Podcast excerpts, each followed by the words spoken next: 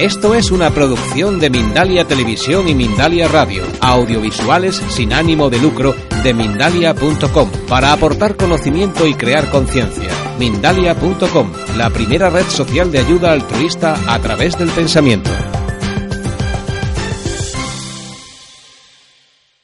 Señores satanistas y amigos, es muy grato para mí darles la bienvenida a este acto estos actos tienen concordancia y coherencia y continuidad con los que hicieron famoso la Ateneo del siglo XIX y XX. Es un honor, honor inmenso estar entre dos personas que conservan esa ejemplaridad como Mayor Zaragoza, cuyo nombre es oído y pronunciado con respeto sumo por todos los que lo pronuncian y todos los que lo oyen. Lo es también estar con Antonio Chazarra y, como no, con nuestra entrañable María Victoria, que es la que, la que coordina estos actos con tanto acierto. Estamos atravesando una época terrible, una época en la cual la ejemplaridad es escasa, la ejemplaridad no radica en los políticos, estamos desorientados y perplejos y caminamos hacia la ignorancia y hacia, y hacia la perplejidad social. Entonces, un acto como hoy sobre los derechos humanos tenemos que volver a una nueva ilustración. Tenemos que volver a la tradición ilustrada del Ateneo cuando se tratan los grandes temas.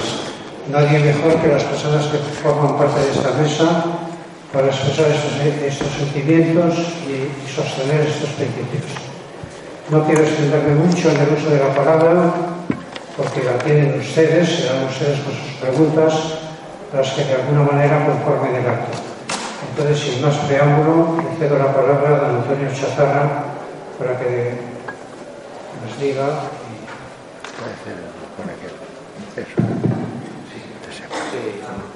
buenas tardes. dale, dale, dale. sí. Buenas tardes. Mi, mi, intervención va a ser muy breve, puesto que eh, don Federico ha anunciado que tiene cierta prisa y lo vamos a hacer en, muy pocos minutos. Únicamente señalar que el momento que vivimos, todavía ahora sobrecogidos por la magnífica película que hemos visto y por la, sensación de impunidad, de barbarie, de pisotear los derechos y las, mm, y las libertades, necesitan urgentemente que reaccionemos y que digamos que. Yo creo que es el momento, entre otras cosas, del hombre rebelde, como decía Albert Camus, y que no debe haber de ninguna manera verdugos privilegiados, sino que se ha de criticar a todo aquel que se caracterice por pisotear, por la barbarie y por, digamos, por reducir a los seres humanos a una condición miserable y abusar de principios que son los que nos han hecho salir de la normalidad y merecer el nombre de eh, humanos. Eh, me preocupa extraordinariamente cuando estamos padeciendo eh, epidemias que en buena parte tienen algo que ver con las que tenían lugar en el medio por ejemplo con motivo de, la alarma generada por el virus del ébola, me causa especial indignación ver el tratamiento que se da a los subsaharianos que venden, que piden limosna o que venden pañuelos o que venden eh, discos o películas como si culpabilizando una vez más a las víctimas y dándoles un trato eh, mm, inhumano. Los valores y sobre todo los derechos humanos toda la cultura de los derechos humanos está en franco retroceso y vemos cómo se están desmantelando derechos y conquistas sociales que costó mucho tiempo eh, construir, que costó mucho tiempo levantar y que costó mucha sangre eh, reivindicarlos. hay quien defiende retóricamente los derechos humanos, pero también predomina la hipocresía y predomina el cálculo. Hemos oído en la anterior mesa todo lo concerniente al tráfico de armas, pero también no conviene, en esta zona no conviene eh, denunciar o, exigir la responsabilidad a este país porque la balanza de pagos, porque es posible que nos niegue el voto para esta otra eh, mm, situación. Y finalmente decir que ese hombre rebelde del que hablaba Albert Camus no es momento de pesimismo y si hay algún pesimismo que sea el pesimismo lúcido que es capaz de creer en la acción aunque la acción carezca de sentido o tenga un sentido dilatado en. Eh, van a oír a continuación a Federico Mayor Zaragoza, que a quien hemos tenido hoy, pero señalar que la educación, la investigación y actuar sobre el terreno para favorecer, ayudar, impedir esas muertes diarias de hambre, esa pobreza, esos umbrales que tienen a, a una parte importante de la población sumida en una infravida, hemos de hacer todos los esfuerzos posibles por eh, evitarlo. Y que la lucha por la igualdad, la justicia social y también el mundo sostenible siguen siendo tareas por las cuales merece la pena el esfuerzo y merece la pena pensar, comprender pero pensar y comprender para actuar, para dar la cara y para ser decente. Muchas gracias.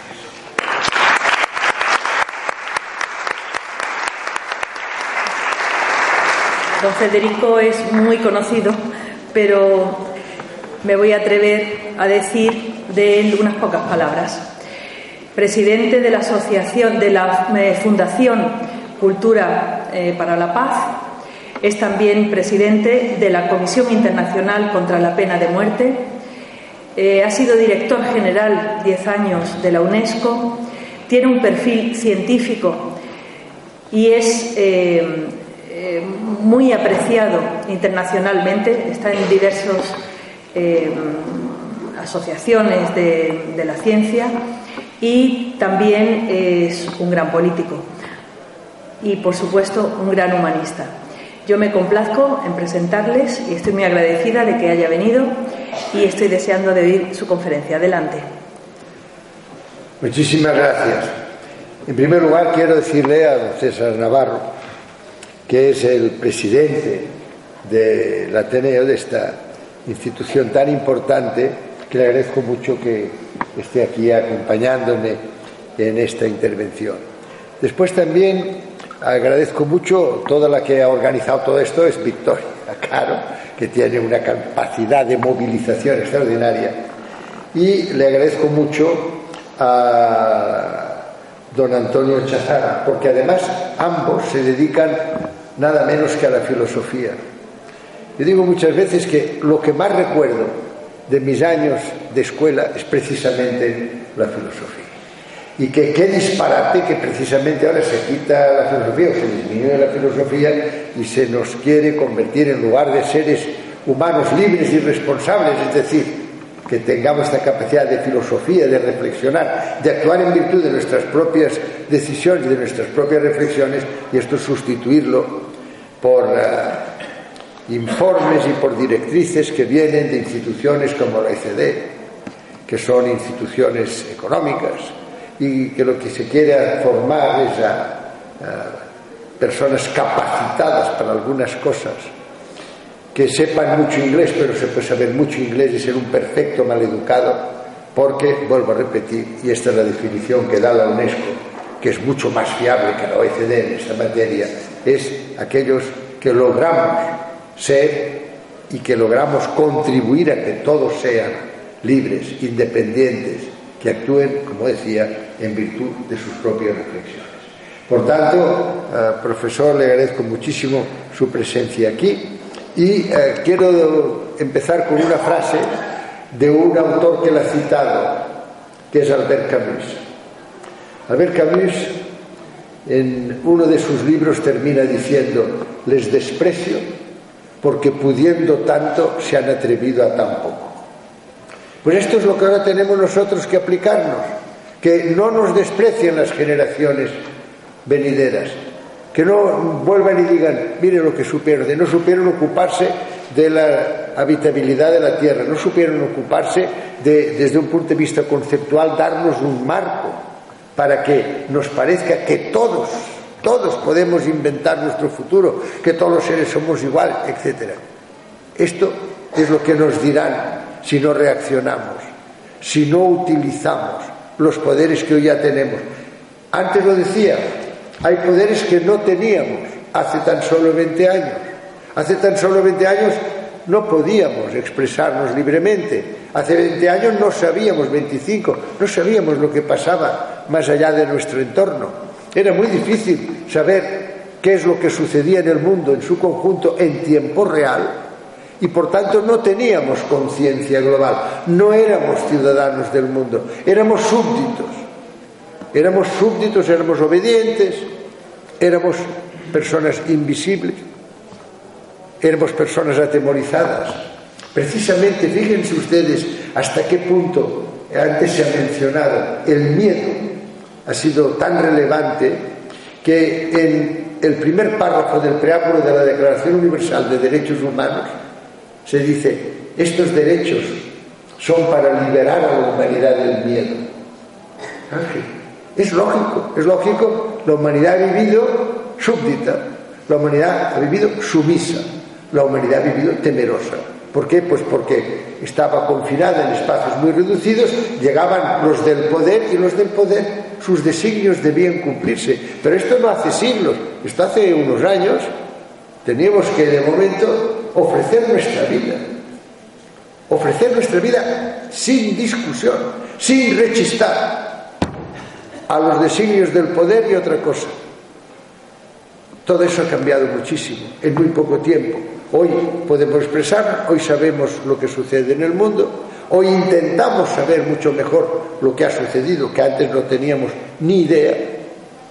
Pero lo más importante, también lo he dicho antes, es el advenimiento de la mujer, que hace unos años, yo lo cuento muchas veces porque me impresionó mucho, en el año 96, estando en Pretoria con el presidente Nelson Mandela, me decía, no habrá una nueva era, una nueva de convivencia en que no siempre se utiliza la fuerza.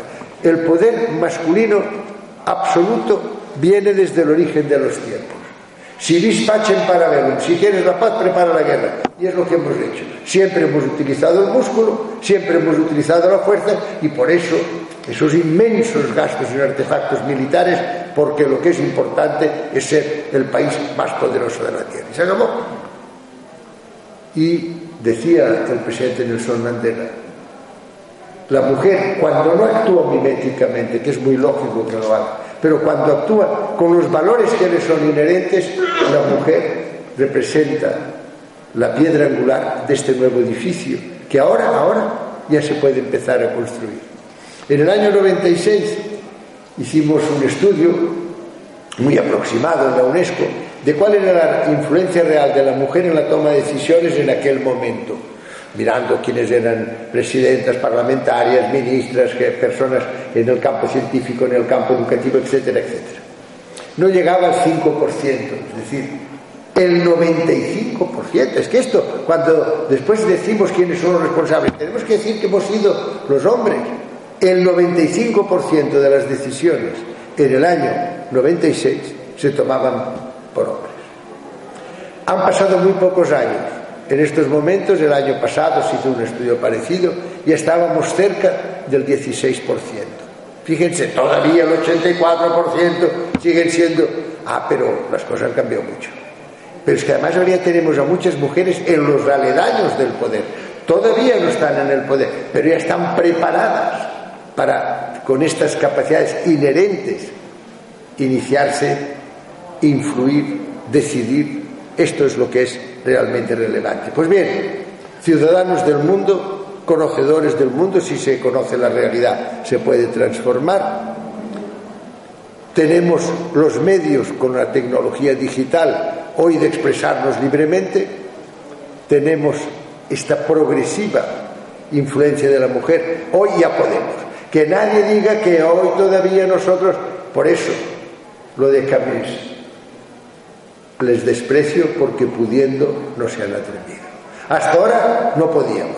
Ahora ya empezamos a tener un poder ciudadano que tenemos que ejercer. A mí me impresionó muchísimo aquellos días del 15M en que veíamos que mucha gente, sobre todo jóvenes, utilizando ya estas nuevas tecnologías en el ciberespacio, ya eran capaces de transmitir mensajes pacíficos, pero firmes, de que teníamos que cambiar de rumbo, de que era necesario un nuevo comienzo. Este nuevo comienzo que en la Carta de la Tierra, yo les aconsejo vivamente a todos los que puedan que lean la Carta de la Tierra. La Carta de la Tierra es en el año 2000 un documento que nos dice, miren, entramos en un nuevo siglo y en un nuevo milenio. Hoy ya podemos cambiar muchas cosas que antes no podíamos cambiar. Hoy ya podemos ser todos. El porvenir está por hacer. El pasado ya es pasado. Lo tenemos que describir fidedignamente. Tenemos que aprender las lecciones del pasado. Pero no lo podemos reescribir porque ya está escrito, y ya pasó. Ahora, el futuro lo podemos inventar. El futuro lo tenemos que inventar. No podemos seguir con este presente, con un presente, como antes les decía, de miles de personas que mueren cada día, de gastos inmensos en artefactos militares, de 85 personas, es un informe de Oxfam, no es algo mío, 85 personas que tienen más medios económicos que la mitad de la humanidad, que 3.300 millones de personas. No puede ser. No puede ser que haya esta profunda desafección progresiva a los que nos representan, no puede ser que haya mayorías absolutas. La palabra absoluta es la contrario de la democracia. No puede ser que haya esta vinculación, a veces subterránea, entre los tres grandes poderes, el poder ejecutivo, el legislativo y el judicial. Tenemos que cambiar muchas cosas. Pero ahora ya lo podemos hacer. Ya lo podemos hacer porque los jóvenes saben, sobre todo hablo de los jóvenes porque son las generaciones venideras.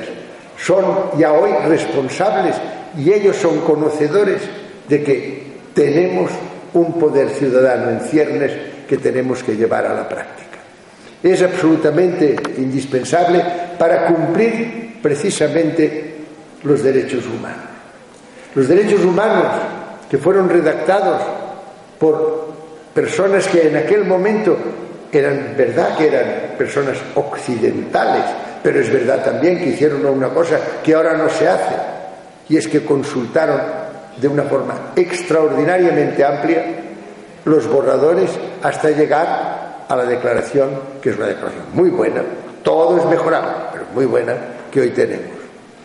Y se lo puedo decir porque precisamente en el año 1990 encontré en los archivos de la UNESCO la respuesta que daba el Mahatma Gandhi al primer director general de la UNESCO, que era Julian Huxley, en el año 1990, y donde le decía que le agradezco mucho que me haya enviado este borrador, he hecho una serie de observaciones, etcétera, etcétera. Pues bien, para que comprendamos cómo estos derechos humanos pueden y deben ser realmente una base de comportamiento cotidiano, un referente para el comportamiento cotidiano. Y tenemos que tenerlos muy presentes porque de esta manera sí que podemos decir, todos somos iguales en dignidad, todos tenemos que ser libres.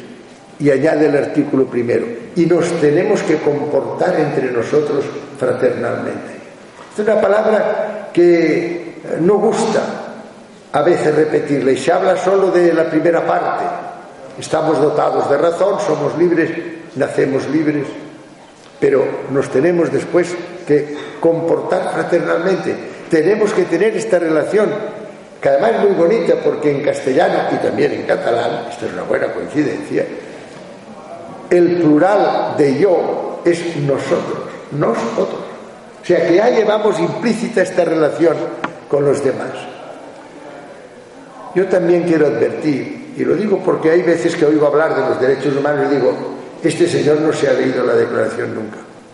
Porque habla de los derechos humanos de una manera sesgada como si fuera a favor de las tesis o de las formas de expresarse que tiene el que nos habla. No. El segundo párrafo, el primero es el que dice que es para liberaros del miedo, y el segundo párrafo, fíjense que es terrible lo que dice. Dice, y si no se cumplieran, si no se pudieran ejercer, los seres humanos pueden verse compelidos a la rebelión. Es decir, que ellos mismos nos dicen, no se callen, no estén permanentemente sumisos, no sean súbditos, pasen a ser ciudadanos plenos. Podrían verse compelidos a la rebelión. Yo creo que ha llegado el momento hoy de vernos compelidos, de una forma pacífica pero firme, a la rebelión, a expresarnos, a inundar el ciberespacio de la opinión de los pueblos. Ya decía antes que qué bien que se decía nosotros los pueblos, qué bien que se haya dicho así, pero los pueblos no han actuado nunca, ¿por qué? Pues porque inmediatamente dijeron, en lugar de voto veto, y había aquellos cinco países que mandaban, y esto se ha ido repitiendo después. Y ahora, ahora ya tenemos, al empezar el siglo y el milenio nuevos, ya tenemos nuevos referentes que se añaden a esta Declaración Universal precisamente para que se incorporaran decididamente a la educación, cosa que no se ha hecho. Es decir, que es mucho más importante para la libertad y para la responsabilidad el leerse bien y conocer bien cada, en cada etapa, en cada grado educativo de una forma distinta, pero es muy bueno conocer bien estos derechos humanos.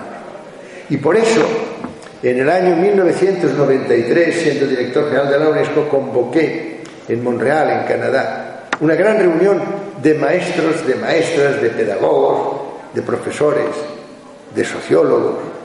¿Por qué? Pues porque pensaba que era conveniente hacer un plan mundial para la educación en derechos humanos y democracia. Y ahí está el plan. Y este plan se ve que no interesa, claro, a los que no quieren que haya un ejercicio pleno de los derechos humanos, ni quieren que seamos personas que actuemos en un contexto democrático. Por eso, todas estas cosas, pero quiero que sepan que existen y que además es un plan de acción realmente extraordinario. Estos son las personas educadas.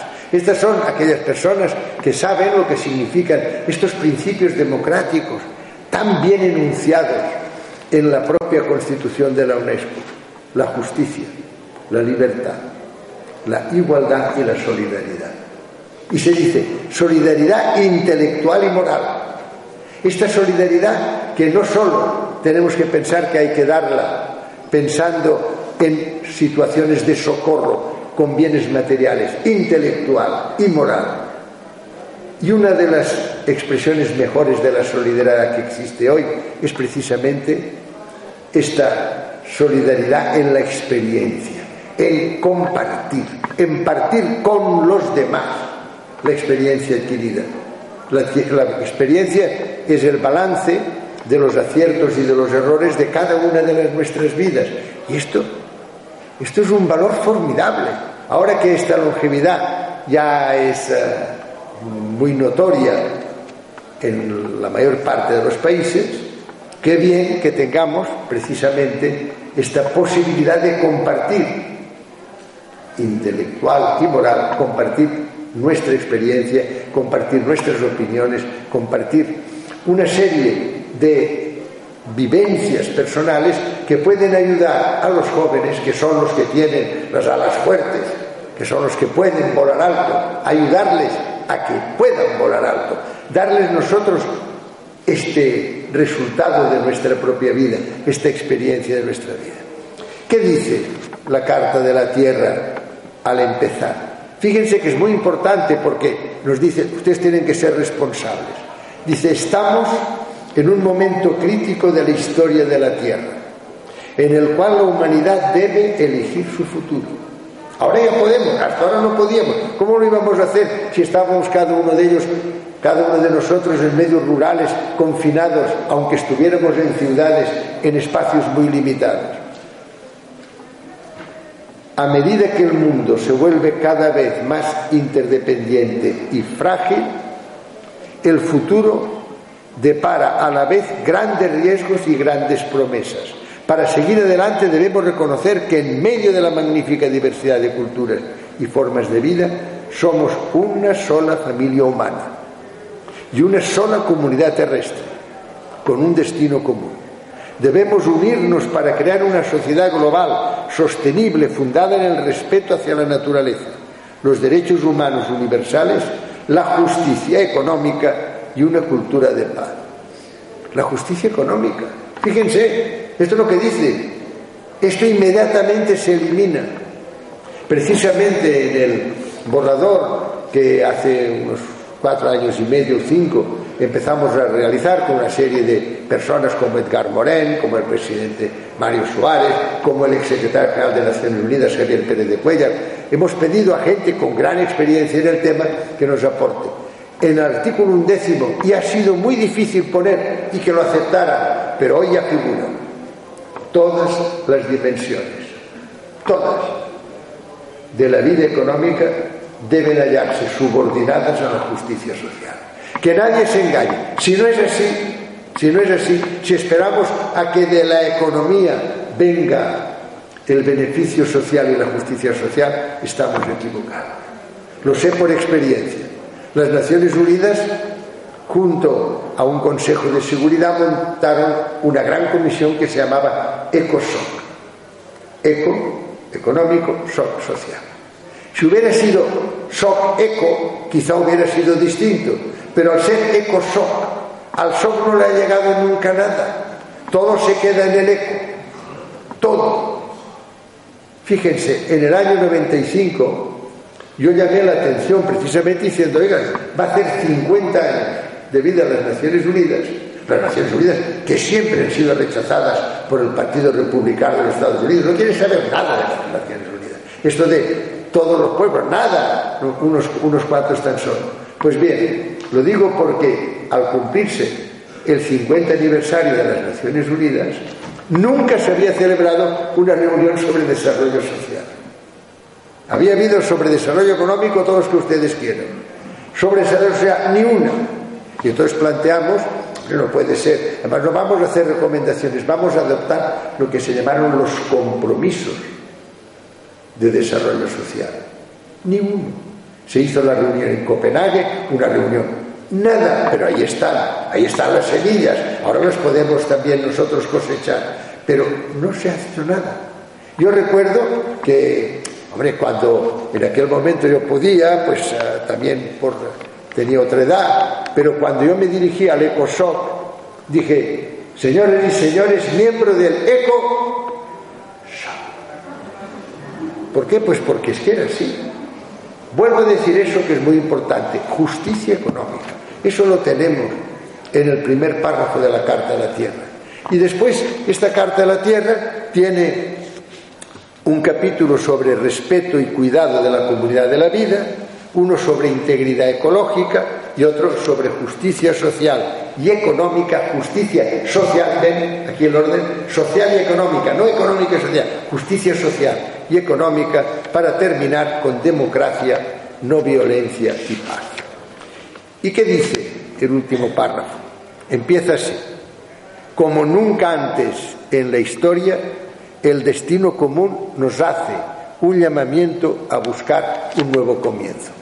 Por eso yo he querido introducir, cuando Victoria me dijo que le diera un título, quise poner precisamente el nuevo comienzo. Es que es fundamental. Tenemos que tener un nuevo comienzo.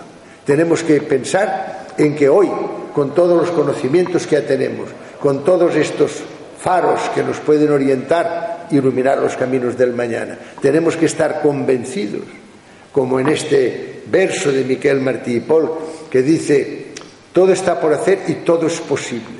Pero ¿quién sino todos? No puede ser que esperemos que estos sean unos cuantos los que cambien tenemos que ser nosotros los pueblos. Tenemos que ser los ciudadanos, tiene que ser el poder ciudadano el que cambie las cosas. No podemos esperar nada que venga de arriba porque habemos, han pasado siglos y siglos y normalmente se ha utilizado solo la fuerza. Ahora ha llegado el momento de utilizar la palabra.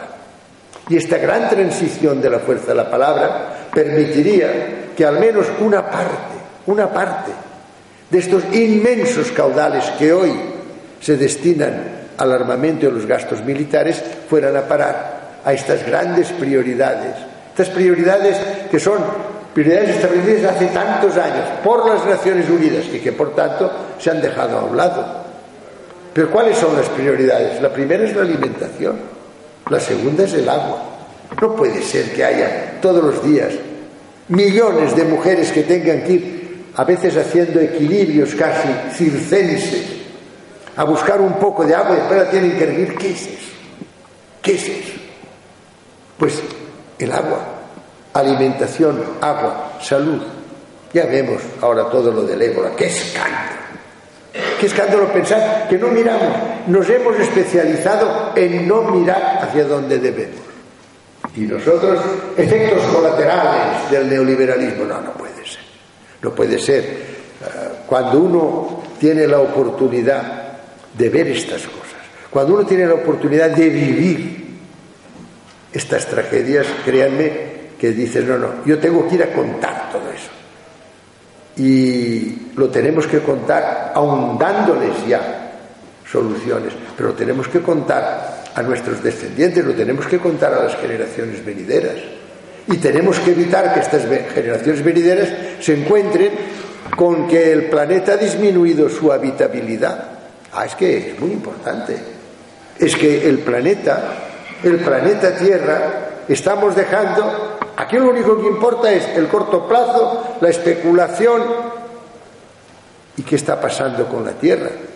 Pues que se está fundiendo el Ártico, pues que se está empezando a fundir el Antártico, pues que está subiendo el nivel del mar. Y nosotros, es que estos son, son procesos que se llaman procesos potencialmente irreversibles. Precisamente porque durante muchos años trabajé en la prevención de la subnormalidad infantil, yo sé que lo que nos interesa, sobre todo cuando hay momentos de no retorno, en que ya, este no hay nada que hacer. Este niño, que podría ser un niño totalmente normal o una niña, si se la trata a tiempo, en estos momentos ya, aunque apliquemos el tratamiento correcto, ya no podemos, ya el daño es irreversible. Esto es lo que tenemos que tener en cuenta también con la naturaleza. Tantos informes, y otro informe, y ahora otro informe, y otro informe. Ya tenemos muchos datos científicos de diagnóstico. No es que el diagnóstico no es perfecto, no hay más que un diagnóstico perfecto. Es la autopsia, pero está. Por tanto, no podemos esperar a la autopsia, no debemos, es una responsabilidad crucial la que tenemos de actuar. Ah, pero inmediatamente nos distraen, inmediatamente procuran que nuestra adicción al fútbol se vuelva obsesiva, que nos dediquemos solo a estar todo el día. Ustedes saben lo que es a veces ver la gente que durante la hora y media que dura un partido, están tocando el tambor y gritando y tal. Hombre, pues uno piensa, qué bien si un poquitín de esta energía la aplicáramos a otros temas. Pero eso necesita que la sociedad en su conjunto reciba unas informaciones que sean fidedignas. Y no lo son. Esta es otra de las cosas que tenemos que tener muy en cuenta. Ustedes piensen de los canales de televisión que hoy tenemos, cuáles son los que dicen solo un poquitín de verdad. Miren ustedes de los periódicos que se publican, incluso periódicos que eran antes más independientes, ahora ya lo son menos. No puede ser. La mayor parte de la prensa hoy es la voz de su amo. Los que pagan son los que hacen. No puede ser.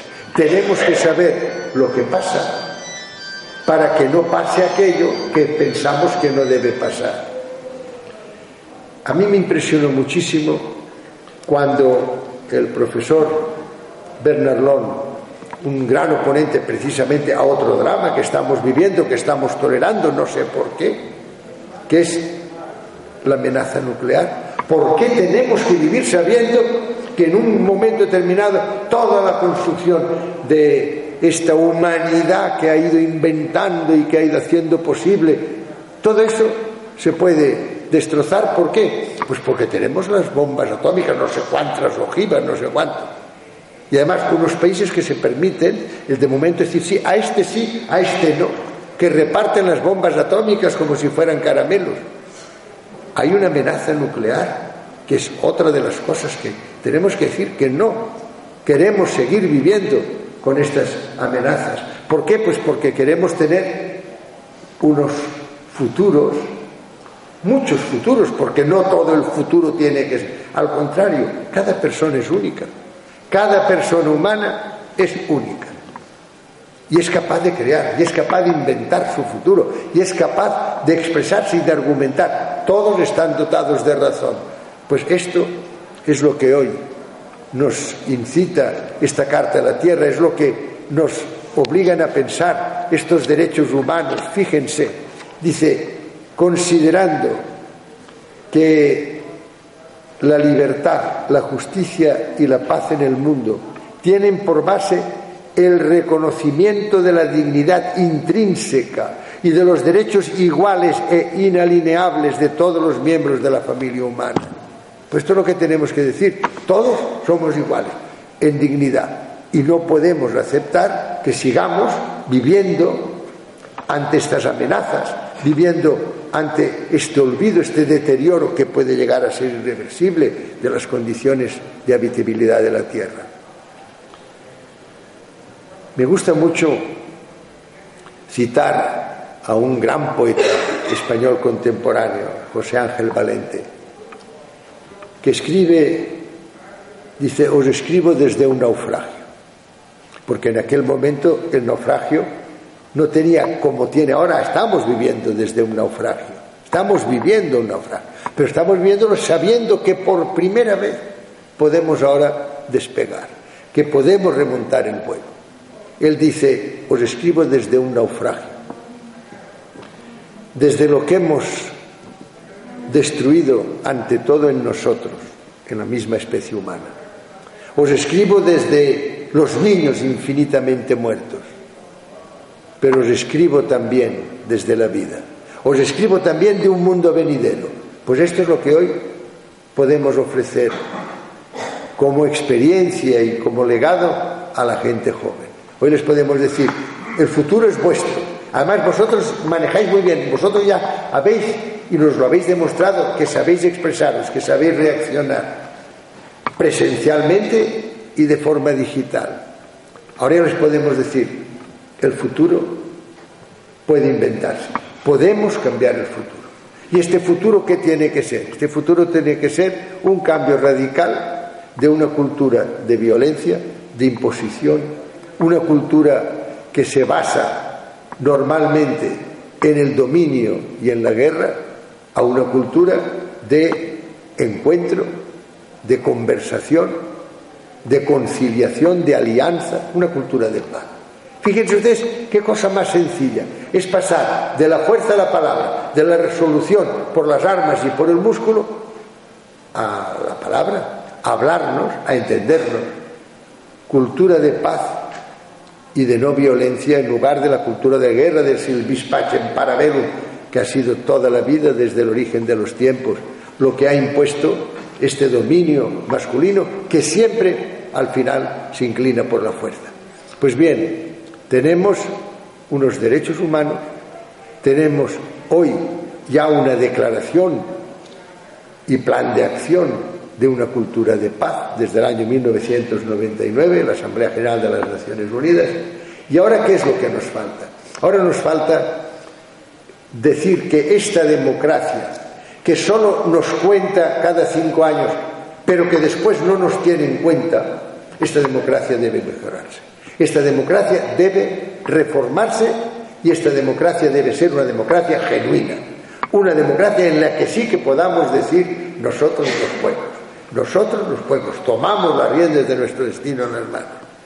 Pero claro, vuelvo a repetir, esto no es lo que sucede habitualmente. Lo que sucede habitualmente es que vamos a las urnas y que conste que yo después de 35 años de abstinencia, en cuanto veo una urna me fascino. Pero tenemos que reconocer que solo las elecciones no llevan a una situación de democracia. Llevan como ahora mismo. Ahora mismo tenemos un Parlamento donde hay una mayoría que está muy bien desde un punto de vista legal, una mayoría absoluta, la palabra absoluta es incompatible con la democracia y por tanto se aprueban una serie de cosas en un Parlamento teóricamente democrático, pero que no lo es. ¿Por qué? Pues porque no se toman en cuenta las opiniones de todos los demás y en cuestiones tan importantes como la educación. ¿Cómo se puede pretender el haber cambiado una ley de educación así porque los que mandan, es decir, los que solo nos han contado, pero después no nos han tenido en cuenta? Democracia no es ser contado, democracia es contar como ciudadanos. Yo encuentro que es fundamental el que esta democracia sea la que encauza este nuevo comienzo. Este nuevo comienzo que nos pide también la Carta de la Tierra, que nos pide esta declaración magnífica de los derechos humanos y que nos pide también esta transición, sería una inflexión histórica de la fuerza de la palabra. Muchas gracias. Y muy brevemente, eh, quisiera felicitar a don Federico, que además he tenido el honor de tener su colaboración en una época de mi vida que trataba la cuestión de la alianza de civilizaciones. Y la pregunta, muy concreta, que no es provocatoria.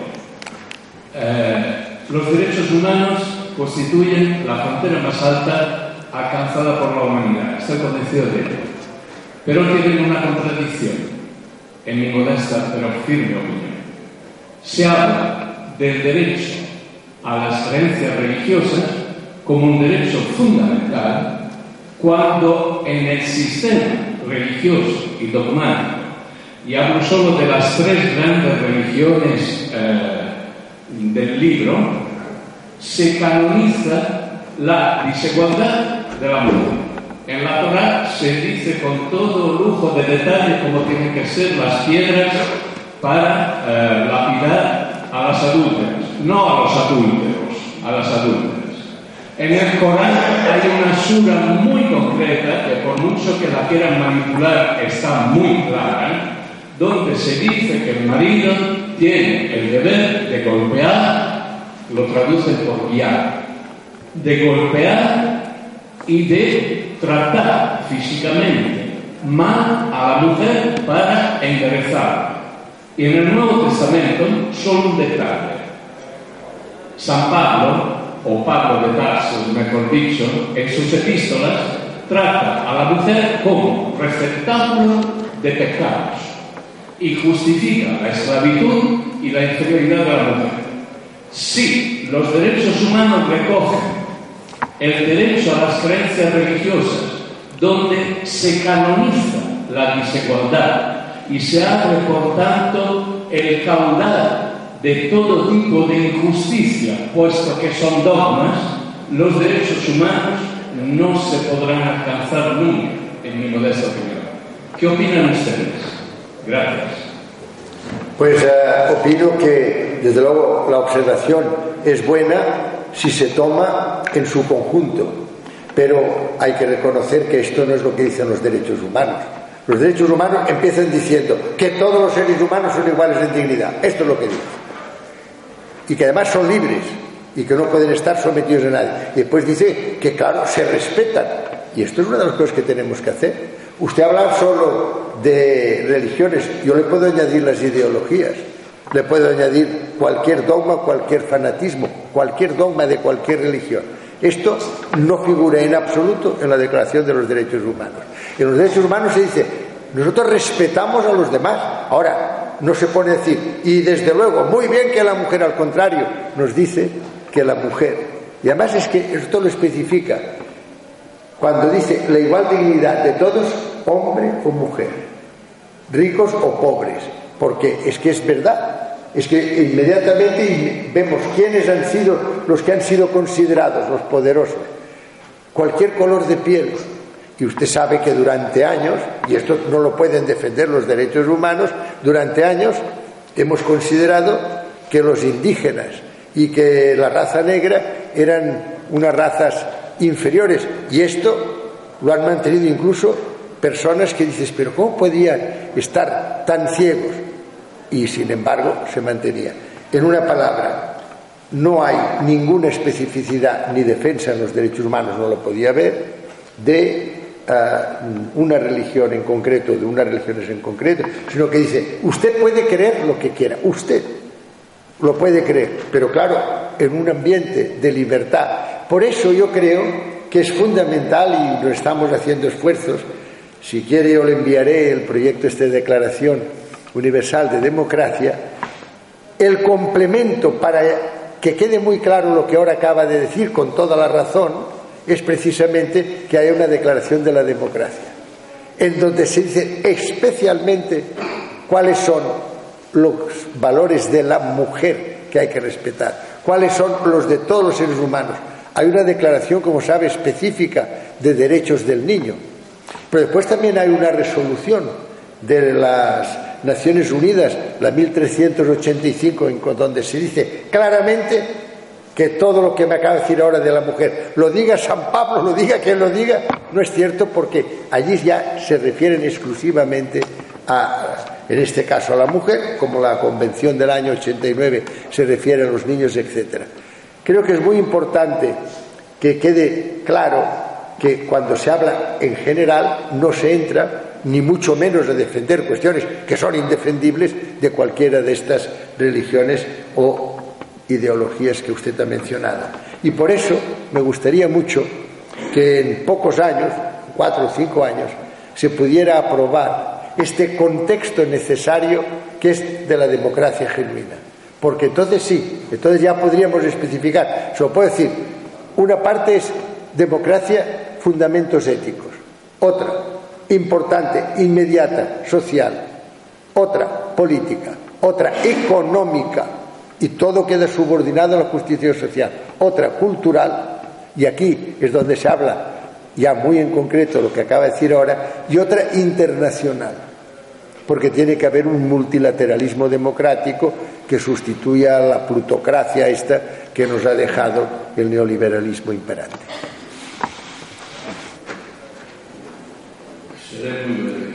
Me refiero, ¿qué, ¿qué le parece si en España se están aplicando los derechos humanos con juventud? Puesto que tenemos una juventud que está viviendo en la esclavitud totalmente, con sueldos de miseria y los que no Me voy a referir solamente. Tengo una hija de 32 años, ingeniero forestal, que después de haberme costado mucho trabajo me dice, papá, ¿yo cuándo voy a trabajar?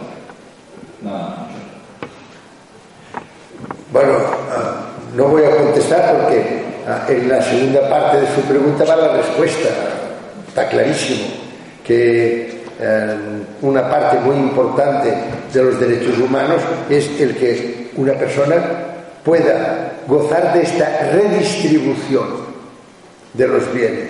Y esto es lo que no existe. En España vemos que en estos últimos años somos las clases medias y las clases menos adineradas las que han pagado todos los excesos de la época del bienestar, pero han aumentado en el 13% los millonarios en España.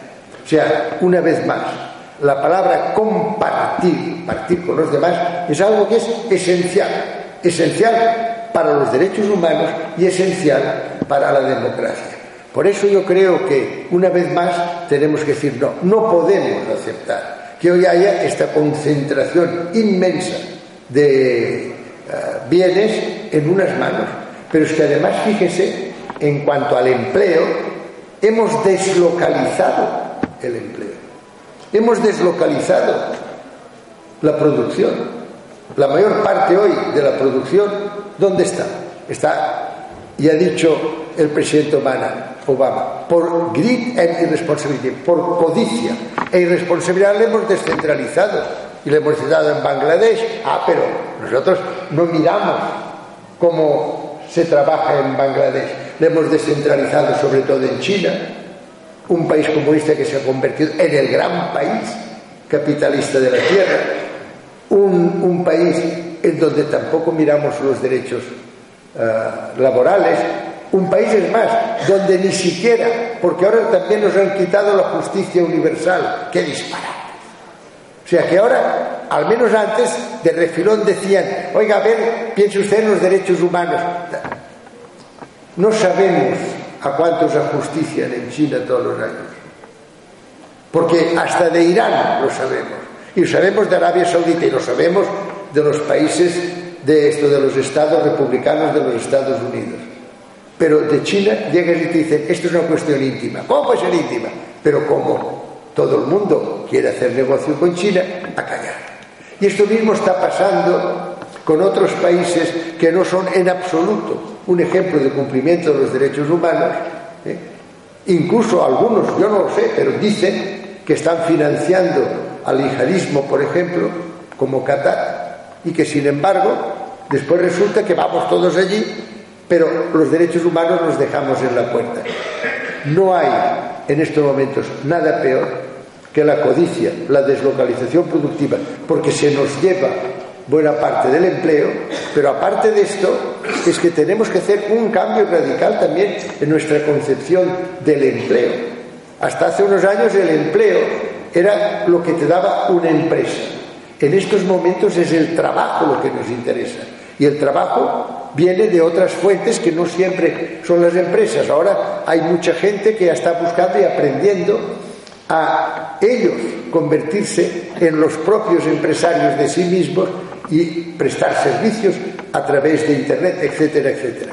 Quiero decirle que es una cuestión muy importante la que usted plantea. No podemos decirle a la juventud en España que estamos en una democracia y que estamos observando los derechos humanos si resulta que tenemos al 50% de nuestra juventud sin empleo.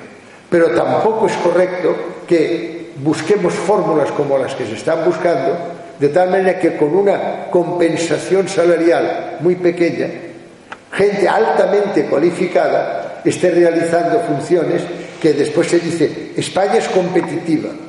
No es competitiva por patentes, no es competitiva por investigación y desarrollo e innovación, no. Es competitiva porque estamos ya siendo de los más baratos en cuanto a prestación de servicios de toda la Unión Europea. Ya nos estamos acercando peligrosamente a la propia China. Bueno, lo siento, pero es que me tengo que marchar, porque mañana me van una última. Una última, una última. Sí. Don Federico, eh, referente al derecho a la salud, y quería saber su opinión, ya que es un destacado científico, un urbano, es catedrático de, bioquímica, en relación a estas pandemias de estos últimos años, pandemias de origen lírico que tanto afectan y tanta alarma social provocan, ¿cuál debería ser, en su opinión, la actuación a nivel global para cuanto menos tener una uniformidad en las actuaciones en, unos países y en otros. Y dado que la Organización Mundial de la Salud no siempre acierta o llega a tiempo en sus predicciones. Mire, una vez más, lo he dicho, la democracia tiene que empezar por una democracia a escala internacional. Tiene que haber un multilateralismo democrático. No podemos estar mandados por G6, G7 o G8, ni G20. Y además son los países más ricos de la Tierra. Es decir, hemos sustituido la democracia por la plutocracia, por la oligarquía. Es que es un disparate. Usted ha visto que la Organización Mundial de la Salud, que tiene unos médicos magníficos, que tiene una gente, toda esta gente, estas personas de Médicos Sin Fronteras, que saben que se la están jugando y están no solo con el ébola, el ébola lo conocemos desde hace muchos años, pero es que hay una serie de enfermedades de estos países que no las hemos atendido por una sencilla razón, porque no nos afectan a nosotros. Y como vuelvo a decir, Occidente se ha especializado en mirar hacia otro lado. Este Occidente, que era un Occidente que tenía de momento grandes momentos de lucidez, por ejemplo, los derechos fundamentales de la Unión Europea del año 1999-2000 son, créame, una obra de arte pues inmediatamente los hemos dejado. ¿Por qué? Solo nos interesan los mercados. Ahora los mercados. Y claro, hemos dejado de observar un derecho que es fundamental y que necesitaba no solo gente que sabe, sino gente que se anticipa. Precisamente porque conoce la realidad es capaz de anticiparse y puede prevenir estas enfermedades. Pero ¿por qué no se han abordado? ¿Por qué? La Organización Mundial de la Salud sí que está pidiendo, pero nosotros que somos capaces de dar a un banco que no sabemos qué ha hecho con el dinero, 4.500 millones, cuando la Organización Mundial de la Salud nos pide 70, decimos que vamos a ver qué pasa, que no hay dinero. En el año 2000 empezaron lo que se llamaban los objetivos del milenio. Yo no los firmé como director general de la UNESCO, me negué. ¿Por qué? Porque es que no hay dinero. No hay dinero porque ya sabe que el primero de los objetivos del milenio es la alimentación. No hay dinero. ¿Cómo que no hay dinero? ¿Cómo que no hay dinero? O sea, no hay dinero, no hay... Es que 60 mil millones que pedís al año si son 3.000 al día los que gastamos en medicamentos, esto en armamento, mire usted los que podríamos gastar en medicamentos, mire usted los que podríamos gastar en alimentación. Menos de un mes, con lo que gastamos en menos de un mes en armamento y en gastos militares, podríamos atender tanto la parte fundamental de las enfermedades que no estamos atacando porque no nos afectan a los países acaudalados y podríamos también dar de comer a todo el mundo. No hay problema, no es un problema demográfico, como muchos dicen, claro, con tanta gente. No, no, no es un problema demográfico. Hoy, y esto nos lo ha demostrado muy bien la India, hoy se puede y hay recursos biotecnológicos, la acuicultura, el mar ocupa el 70% de la piel de la tierra. en una palabra, hay muchas soluciones y lo que tenemos que hoy comprender y tenemos que ponerlo como conducta personal para ir a protestar todos los días por estas cuestiones. Es que no se puede contestar. No, no tenemos 60.000 millones para un plan, un gran plan de alimentación mundial. Vuelvo a repetirlo, 85 personas, más medios que la mitad de la humanidad, y todo eso es lo que ahora tenemos. Pacíficamente, pero con firmeza y con apremio, ahora tenemos que procurar que se cambie. Y podemos ser millones los que firmamos en el, en el Internet. Millones podemos ser. Y lo seremos dentro de muy poco. Porque hay cosas que no debemos tolerar. El armamento nuclear, la, utilización que en estos momentos está siendo gravísima de una serie de mecanismos que no logran contener la producción de anhídrido carbónico y el mar, cada vez más contaminado, ha cedido en recaptura. Es decir, nos encontramos ante un gran desafío, que es el de asegurar la habitabilidad de la Tierra para las generaciones venideras. Todo esto es factible. Y por eso lo que tenemos que hacer es decir, no podemos aceptar que nos digan ustedes que ni siquiera lo que se da en un mes para la guerra lo pueden ustedes dar para estas grandes prioridades. Y esto es así. O sea, hoy, vuelvo a repetirlo, nos piden que no, 40.000, 60.000, imposible. Y para el SIDA, no. Para el SIDA, nosotros en Occidente ya nos hemos arreglado con el SIDA. Pero que se mueran a chorros, pues no importa. ¿Por qué? Pues que no miramos hacia estos lugares. Yo le decía, me negué a firmarlo. Me negué a firmarlo porque mire lo que nos proponía, y es lo que dice este objetivo primero del milenio. Dice, que en el año 2015, es decir, el año que viene, se habrá disminuido a la mitad el hambre en el mundo.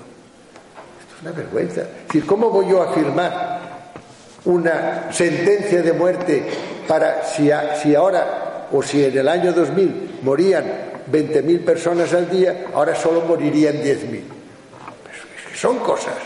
Pues esto es así. Y es que el sistema que hemos aprobado, en Occidente sobre todo es así, es un sistema que dice, fuera la justicia social, a partir de ahora el mercado es el que manda, fuera las Naciones Unidas, a partir de ahora grupos plutocráticos.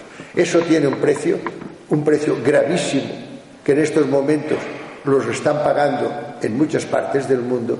Yo por eso tengo que hacer un llamamiento, este llamamiento a un nuevo comienzo, diciendo, a partir de ahora, y esto lo decía hoy esta tarde, el silencio ha terminado. Tenemos que unir nuestras voces Tenemos que unir nuestras manos y tenemos que decir que ahora hay un poder emergente y este poder emergente es cada uno de los ciudadanos.